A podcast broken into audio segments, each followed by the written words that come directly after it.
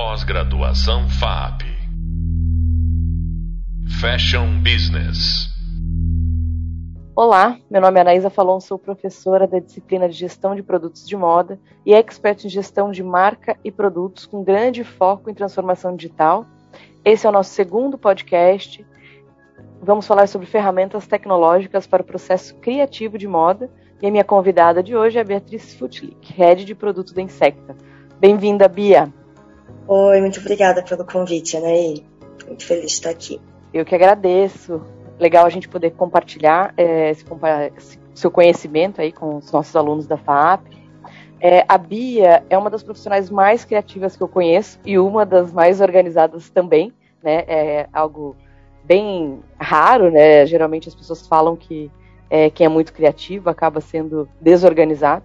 Eu acho que a Bia ela, ela é o exemplo de dessa dessa diferença, né? Que, que não necessariamente é, as pessoas criativas é, têm a mente bagunçada, né? Ou são desorganizadas e atrasadas. Bia, conta pra gente como você organiza o seu processo criativo e quais ferramentas você costuma usar. Bom, Anaí, o grande desafio, né, como você mesmo colocou, é desafiador conectar esses dois universos da organização e da criatividade, é que é, esse processo de organizar o processo criativo ele tem que ser solto o suficiente para permitir a criatividade, só que fechado o suficiente para que você consiga chegar a algum lugar. É, e é nesse sentido que eu vejo muito valor em estruturar o como se faz as coisas para permitir que as coisas em si apareçam, né? Então, é, eu vejo muito valor em ter métodos estruturados de trabalho com o meu time, é, hoje eu me baseio muito no método do diamante duplo, que é uma abordagem do design thinking, né, que ele justamente permite esse vai e vem, né, de abrir para permitir é, a pesquisa e a, a expansão das ideias, mas depois fechar para chegar em conclusões, né? E a gente faz isso em dois momentos. Hoje, inclusive, eu, eu tenho criei um projeto, um processo interno aqui que é o diamante triplo que a gente chama. Posso explicar ele um pouquinho mais depois mas a gente usa essa abordagem, né? Então ela cria uma caixinha, né? Com a ideia do diamante duplo que eu primeiro pesquiso, abro, né? Depois de abrir, mapear muitas coisas, eu começo a mapear os insights, juntar as ideias. Depois que as ideias estão claras, eu abro novamente e aí começo a fechar. Isso vai ajudando a justamente criar esse cercadinho, né? A criatividade toda.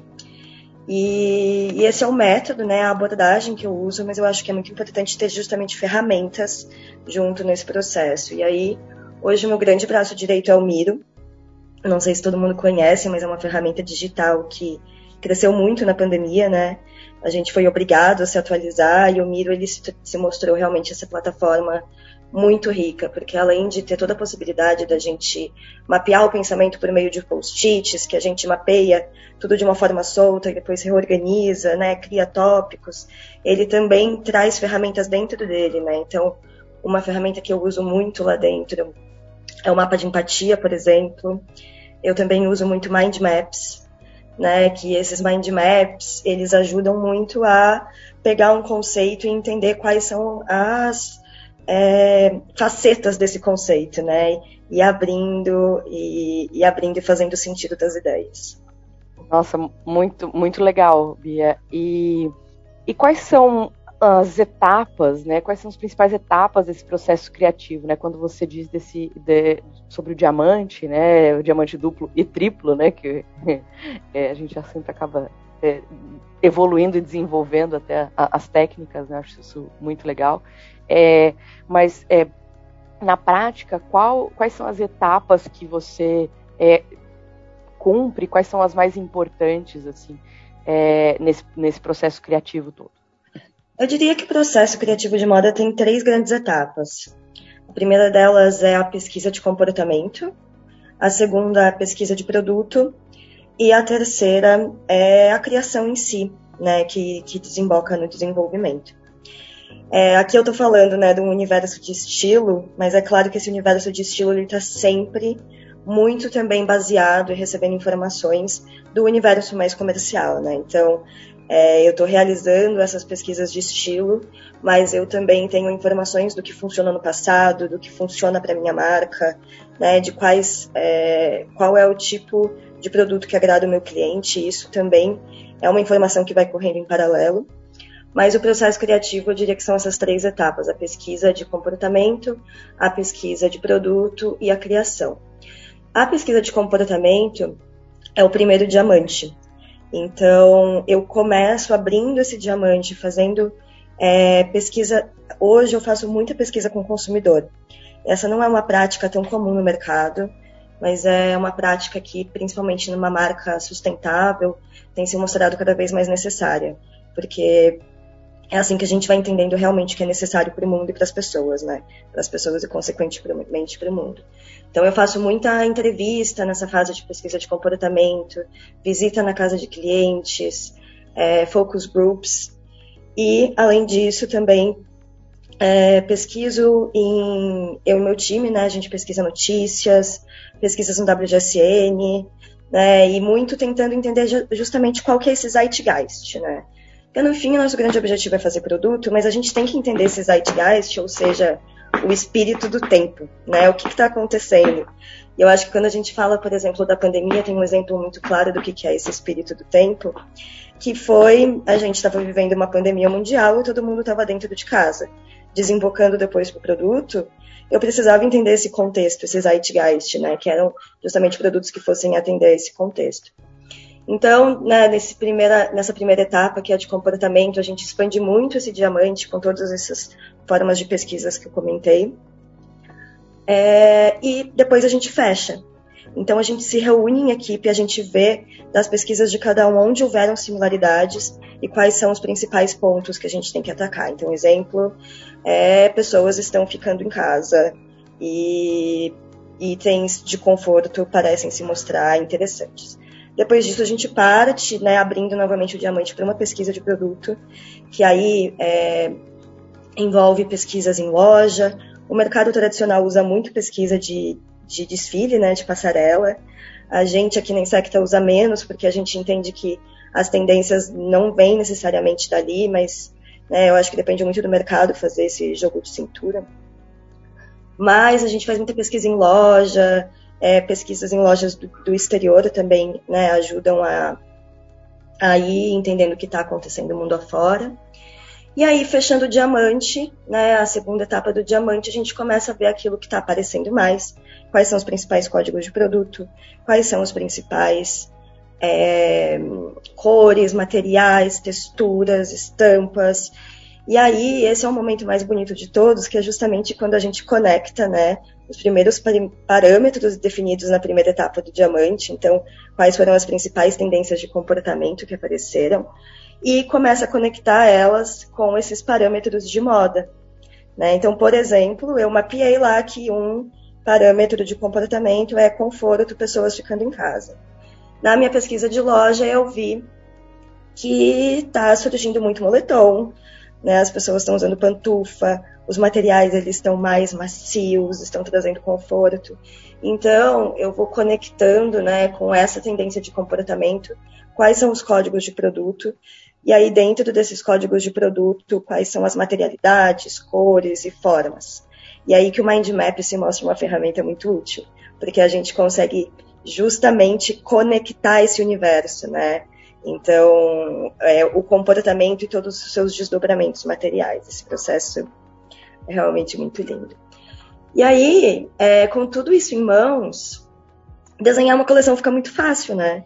Porque eu já Verdade. Porque você entendeu no, no, macro o que as pessoas estão pensando, o que elas estão sentindo, e depois como isso, é, na verdade, se traduz em produto, né? Como que você tangibiliza e resolve, na verdade, um problema, uma necessidade, né? É, então, criar o produto e, e, até a comunicação dele também, né? É, uhum. Porque ele já meio que nasce, é, ele já nasce pronto para ser comunicado, né? Porque você já entende onde encaixar, em qual momento e vivência, estilo de vida aquele produto, a, aquele produto funciona, né? Então, muito, muito legal, Bia. É, acho que é, um, a, o conceito, né? O, o mind map é, pensado para cores, estampas, é, matéria-prima, né? Eu acho que é, é um uso é, muito diferente, né? É, as pessoas não costumam é, usar essa metodologia para esse tipo de, de processo, né? Hum. Geralmente é, é muito no, no, no, no, sentimento, assim, o que eu gosto, o que eu já vi, né? O que eu, é muito no, na, é mais, digamos, instintivo, né? Uhum. Intuitivo do que realmente processual. Então, ó, eu mapeei isso aqui é, nessa quantidade. Eu acho que isso também é, acaba levando de alguma forma para o uso de dados, né? Você acaba, a gente acaba enxergando é, a quantidade, o volume de interesse, né, daquele tanto do comportamento quanto da matéria-prima, do shape, é, e isso acaba sendo até, até melhor e influencia melhor até o planejamento, né? Quanto que realmente a gente está vendo dessa, dessa, desse comportamento e como isso vai se desdobrar, então a gente também consegue é, mensurar a quantidade de produto dentro daquele, daquele tema, né?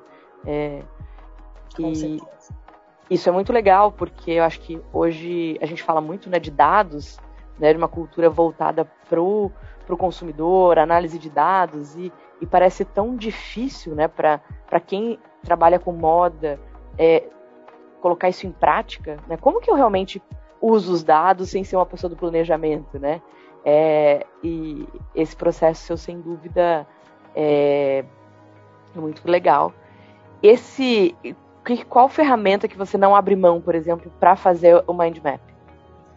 É, hoje eu faço ali dentro do Miro. Existem realmente muitas é, existem muitas ferramentas hoje em dia que podem ser usadas é, para isso, mas eu acho que ele é a melhor ferramenta porque eu consigo, né, eu, eu, eu, mapeei todos os meus insights de comportamento, eles estão em post-its, estão ali do lado, e eu uhum. consigo uhum. facilmente traduzir esses post-its dentro do mesmo board para o mind map. Então eu acho que ele é uma ferramenta muito importante. Mas é, falando, né, você estava falando, né, Ana, como o processo criativo de moda às vezes ele pode ser mais intuitivo, mais solto, e como essas ferramentas nos ajudam. Queria recuperar o conceito do que é mind map, né? Que é um mapa mental. Então, assim, a nossa mente, ela é uma coisa muito louca, né? São muitas coisas acontecendo. Mas se eu faço um mapa, tudo faz sentido, né? E, e é isso. Depois a criação, ela só vem. É, é para comunicar, só... né, para outras áreas, né? Tipo, realmente como você chegou naquele conceito, né? Não, exatamente, fica muito claro. E aí é muito legal, assim, com o meu time, sabe? Depois a gente vai desenhar produto, tipo, fica óbvio. Ah, a gente tem que fazer uma sandália com salto bloco, com material tal, em tal cor, em tal shape. Tipo, é como se o produto já tivesse desenhado, sabe? Os dados já determinaram qual é o produto. Obviamente que se fosse fácil assim, as máquinas estariam desenhando produtos pra gente, né? E aí que justamente entra o papel do estilista, de saber lapidar aqueles dados né, de pegar aquele dado, colocar num shape, tanto que funciona para a marca, mas entender quais desses, como, qual é a recombinação melhor desses dados, tanto para o meu cliente, quanto para fazer um produto lindo, né, fazer um produto incrível, que no fim acho que esse é o grande objetivo. Sim, sim, sim. E, e existe alguma ferramenta que você usa para é, para ter controle das tarefas, né? Porque esse é muito para é, o Miro é, você usa muito para organizar né, as ideias, organizar a pesquisa né, como um todo, mas assim, existe alguma ferramenta que você usa para é, é, para controlar o tempo, né? Porque acho que é, acho que isso é uma coisa muito delicada do nosso setor, né? É, pensar num produto legal, entender, mas ele, ele tem uma data para ser lançada, né? Ele tem um momento importante dele, porque se você lançar muito antes, ele não vai ser, não vai ser compreendido. Se lançar muito depois, ele já vai estar defasado. Então, como que você controla para que seu processo criativo esteja on time? Ah, esse é um ótimo ponto. Eu estava doida para falar sobre isso, porque eu acho que a melhor parte do processo é a gente garantir que as coisas saiam no tempo que elas têm que sair, né? É, da mesma forma que eu comentei né, sobre os métodos criativos, então eu uso a abordagem do diamante duplo e a ferramenta Miro. Para organização de tarefas, eu uso a abordagem do Scrum e a ferramenta Zana. Então, eu e o meu time, a gente organiza né, é, os drops de coleção. Também no Miro, a gente faz os nossos mapas de coleção lá dentro. E é, com a abordagem do Scrum, a gente desenha juntos, faz um sprint planning. Então a gente planeja todas as tarefas que têm que ser cumpridas naquele mês para a gente entregar tudo que precisa ser entregue. A gente prioriza tudo junto, juntas dentro, junto com a abordagem do Scrum. A gente faz dailies todo dia. Né, e é um processo incrível, assim, porque a gente garante que tudo que tem de gargalo na frente a gente vai tirando, sabe? Nessas nossas dailies de 15 minutos, as coisas vão se resolvendo de um jeito muito rápido. A gente não espera uma semana para o problema aparecer, sabe? A gente ah, dia que legal. já resolve as coisas. E a ferramenta que a gente usa é o Asana. O Asana é a grande ferramenta do meu coração, porque ela permite tanto que eu organize o projeto numa linha cronológica que faça sentido, mas também permite que eu faça, né, tem essa ideia do Kanban de feito a fazer, fazendo. Então, dependendo da necessidade do projeto, eu consigo organizar tudo muito bem lá dentro. E é uma questão de cultura, né? O meu time já virou fã do Asana. Eles chegam todo dia, a primeira coisa, abre o Asana, e aí a gente garante que as coisas saiam. É engraçado que no começo, né, do uso do Asana, todo mundo fica muito assustado, tipo, poxa vida, é um processo a mais. Mas é impressionante quando, uma vez que ele, ele é adotado mesmo, né, a pessoa começa a usar, é, é, consegue, ninguém consegue mais deixar, né? É, ele se torna uma ferramenta realmente indispensável. Eu também sou grande fã da Asana e e, e, e é legal porque a gente consegue ver. É, primeiro, todo mundo consegue ver o que cada um tem de tarefa para fazer. A gente consegue criar dependência, né? Então, eu não consigo seguir o meu trabalho, terminar a minha tarefa se você não cumprir não terminar a tua. Então a gente consegue ter uma visibilidade do processo, né, das etapas como um todo e realmente saber o que é, acho que no mundo de hoje, né, onde tudo acontece tão rápido e sim, as mudanças, as pessoas mudam de gosto muito rápido, né? É, a gente conseguir reagir é, e entregar, saber onde melhorar no processo, onde está travando, né? Acho que a, o Asana ele traz essa, essa visibilidade, né, para gente é, de como organizar, primeiro ter clareza de todas as etapas, mas quando se escreve tudo, se fala, mas isso aqui eu realmente preciso fazer, então você já começa Exatamente. a limpar, melhorar o processo e entra no, no, no, no num olhar mais lean, né? É, hum começa a ter, a ter, necessidade de menos pessoas, e as interações, os, os, trabalhos também passam a ser mais assíncronos, né? Não tem que estar todo mundo numa sala de reunião, né? Então, a, a, é, cada um acaba organizando melhor o, o seu tempo. É... Que legal. Bom, eu e a Bia, a gente já trabalhou muito com a Zana e, e acho que somos as duas aí muito fãs é, dessa ferramenta. Eu recomendo muitíssimo. E Bia, acho que você tocou num, num ponto é, aí sobre né, máquina, né, porque as máquinas não. Acho que esse é um ponto que, é, querendo ou não, todo mundo acaba se perguntando. Já existiu um momento onde é, ah, o, e-commerce vai acabar com as lojas físicas, né? E a gente meio que tá num negócio, ah, metaverso, e será que os robôs vão tomar o lugar das pessoas, né? Eu acho que ficam sempre essa, essas, esses questionamentos. E o que, que, você acredita ser a habilidade mais valiosa para um estilista? Né? O, que, que, o que, que, realmente faz diferença? O que, que um estilista de hoje tem que ter é, para para se sobressair e realmente tanto na carreira como na entrega, né? É, e aí é, eu acho que a satisfação do estilista é conseguir é, que o seu produto seja adotado, assim, usado em grande, é, numa escala, né, pré-definida ali, né, concordada. Perfeito, Anaí. É, eu acho que é muito é, esse olhar que é humano, né, que as máquinas não conseguem, não conseguiriam fazer. Que eu acho que é justamente esse lugar de saber o que fazer na hora certa. Isso exige muito, de um lado, feeling, é, mas de um outro lado também é muito é, sistemático também, né? Porque é o como você encara a pesquisa, né? O como você encara a pesquisa e interpreta aqueles dados. Então, eu diria que a principal, é, o principal valor do estilista é saber o que fazer na hora certa, saber olhar para aquela montanha de dados e interpretar elas, saber cruzar, né? Porque os dados em si não são nada. Eles precisam da gente para interpretar eles. Então, conseguir olhar para aquela montanha de dados e cruzando eles fazer sentido daquilo tudo para entender o que precisa ser feito. É, de repente, eu olhar para um. Sabe, ter esse olhar do que está acontecendo no Instagram, por exemplo. Por que, que aquela pessoa está fazendo aquilo no Instagram, sabe? Isso aqui apareceu na minha pesquisa de comportamento. Tá justamente nesse olhar, nessas conexões.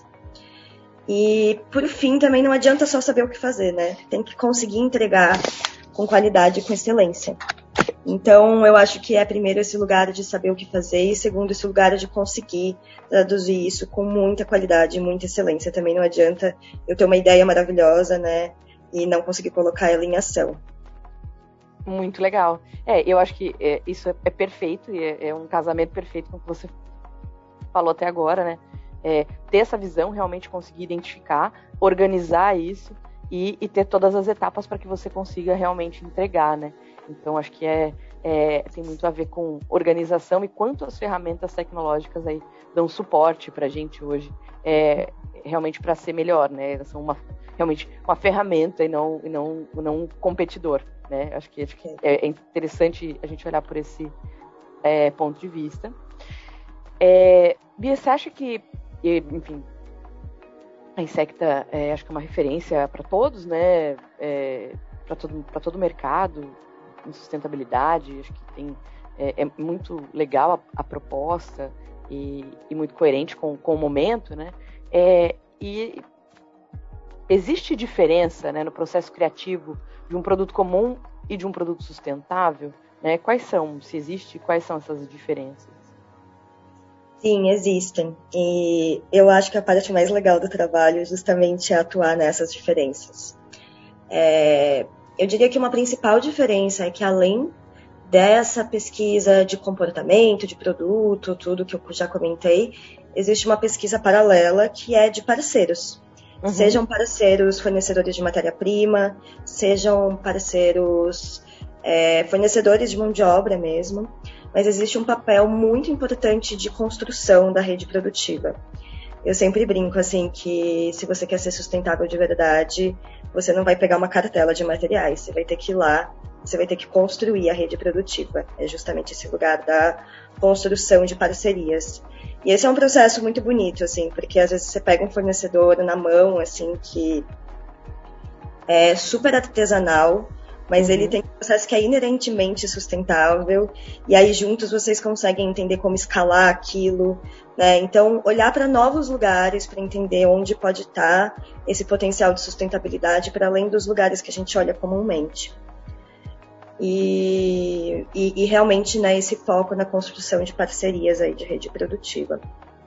E por outro lado, eu também comentei um pouquinho sobre a pesquisa com o consumidor, né, pesquisa com usuários, é algo que eu não costumava praticar em outras marcas de moda e que eu pratico aqui justamente porque eu entendo que o produto mais sustentável é aquele que é necessário para as pessoas, consequentemente uhum. necessário para o mundo.